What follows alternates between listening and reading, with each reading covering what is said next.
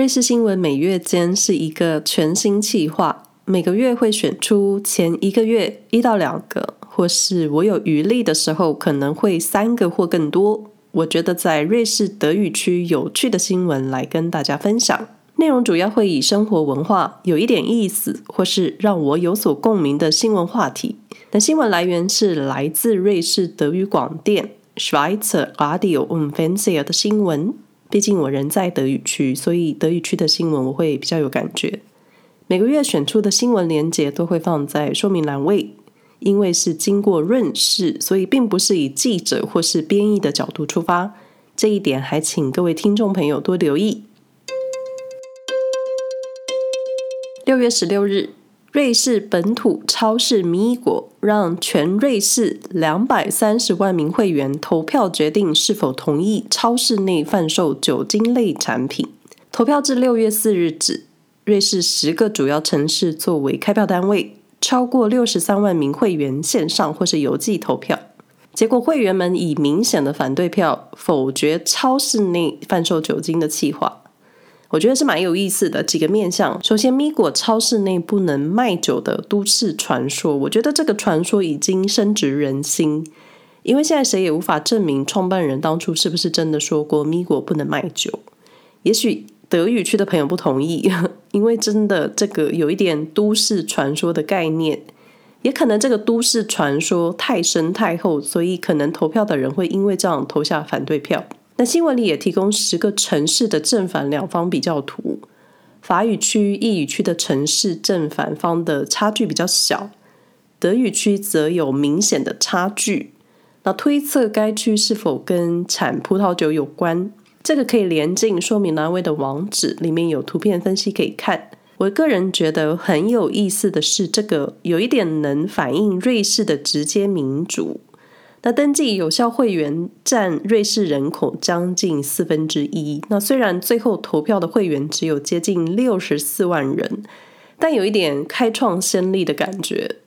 那虽然说米果提倡的就是健康超市，所以超市内是找不到酒精产品，但他们收购平价超市 Denner，Denner 里面可以找到各种酒，而且多数大型米果旁边都有一家 Denner，就是你米果。买完东西之后就走进 danner 买酒的意思。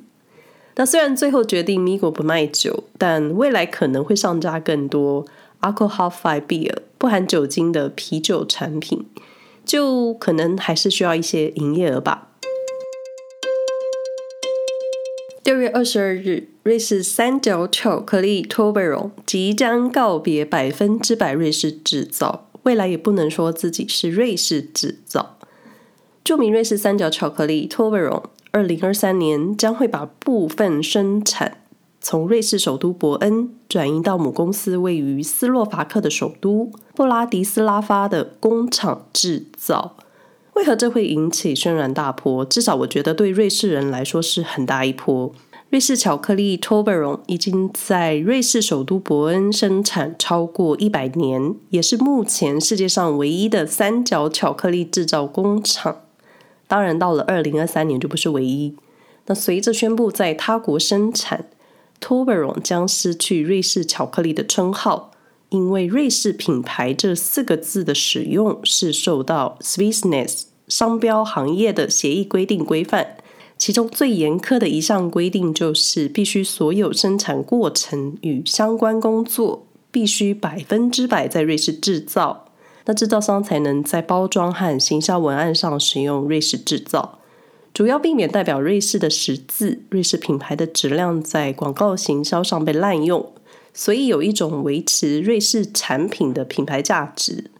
那因为只要标上“瑞士制造”，就只能在瑞士百分之百制造。那过去曾经分享过，瑞士制表业的规范相较于食品类会比较不同。那瑞士商标规范也有原产地生产标准，就还蛮细节的。那上述瑞士制造的说明，我就参考新闻内容来做分享。那部分员工担心，将部分外包给斯洛伐克只是第一步，他们推测母公司易资国际，它是煤商哦，未来会有更多外包的占额。毕竟在国外巧克力生产的原料价格、人力工资确实比瑞士便宜。在商言商，而且它是美商。那分享一些冷知识，Toblerone 名字是由 Tobler 和 Torloni 两个字组成。Torloni 是意大利语牛轧糖的意思，所以三角巧克力里面的脆片是牛轧糖组成。那一九七零年以来，瑞士马特洪峰开始出现在包装上，但它的形状只是一个都市传说。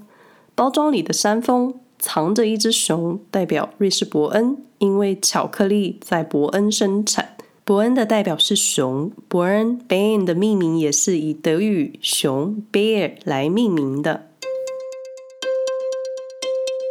六月二十二日新闻，车牌 ZH。八八八在二十二日以瑞士法郎十九万四千拍出。那我用六月三十日 Google 汇率来算，折合台币约六百零四万三千九百八十九元。好，我被数字吓了一跳。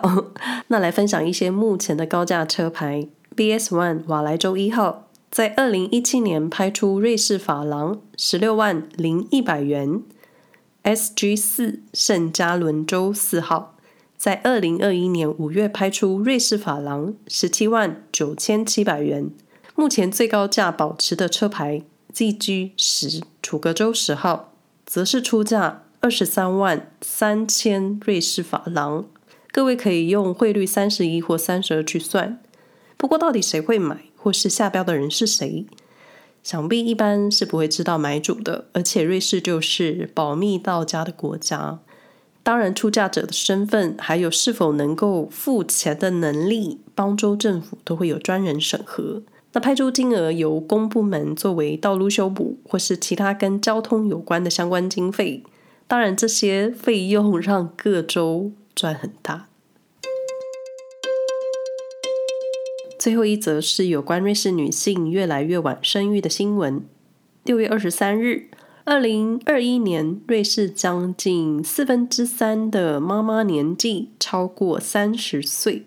根据联邦统计局二零二一年自然人口流动数据显示，瑞士去年有八万九千六百名的新生儿，其中将近四分之三的母亲超过三十岁。那三十岁以上生孩子的女性增加了百分之六点六，而三十岁以下的女性则呈现了负一点七 percent。那近年来瑞士晚生育的女性指数越来越高。那新闻里也提出了一九七零年瑞士三十岁以后生孩子的女性只有百分之三十一，那来到了去年二零二一年到了七十四点九 percent。四舍五入就是四分之三。那记者也在苏黎世街头随机采访妈妈们。那为什么是苏黎世，不是日内瓦？因为新闻素材是德语区新闻，所以再一次提醒大家哦。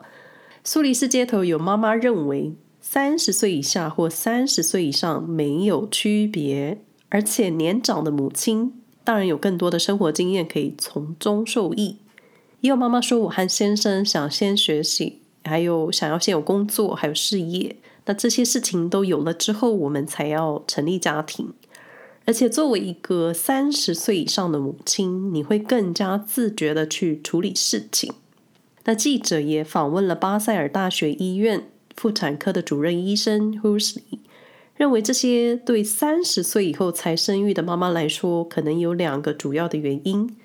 第一个就是现代女性都想要先找到一份稳定的工作，另一方面就是现代的科学进步。那因为医学的进步，高龄生产的风险降低。因为毕竟除了年纪，你可能还有其他的因素是成为妈妈需要担心的事情。那主任医生也提到太晚怀孕的风险，比如说孕期第十二周之前流产的风险更高。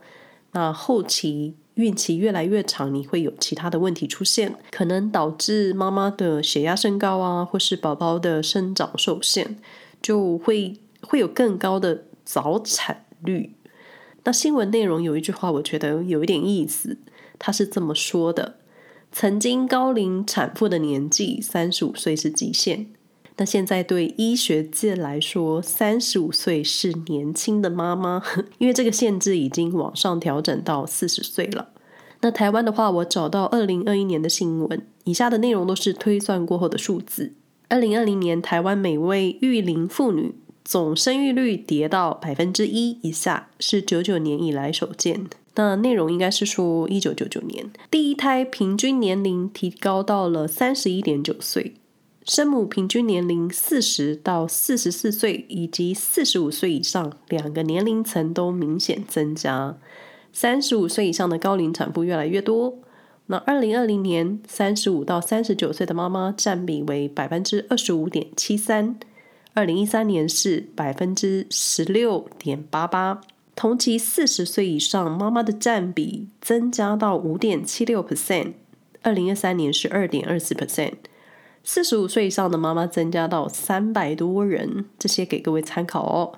提到这么多数字，各位也不需要记住。主要是想做个比较，因为很早就在台湾听到女性越来越晚生育，或是越来越多超过四十岁的女性成为母亲，好像也见怪不怪。那瑞士因为整个社会结构环境还有其他因素，那各方面看来，瑞士的女性都蛮早成为母亲的。